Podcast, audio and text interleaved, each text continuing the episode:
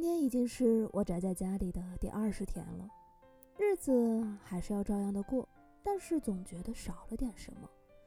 昨天微信群里啊，终于有朋友按耐不住的大喊了：“我真的是受够了，我要崩溃了。”我就回复他说：“安心啦，睡睡觉，吃吃饭，打打游戏，望望天，一天也就过去了。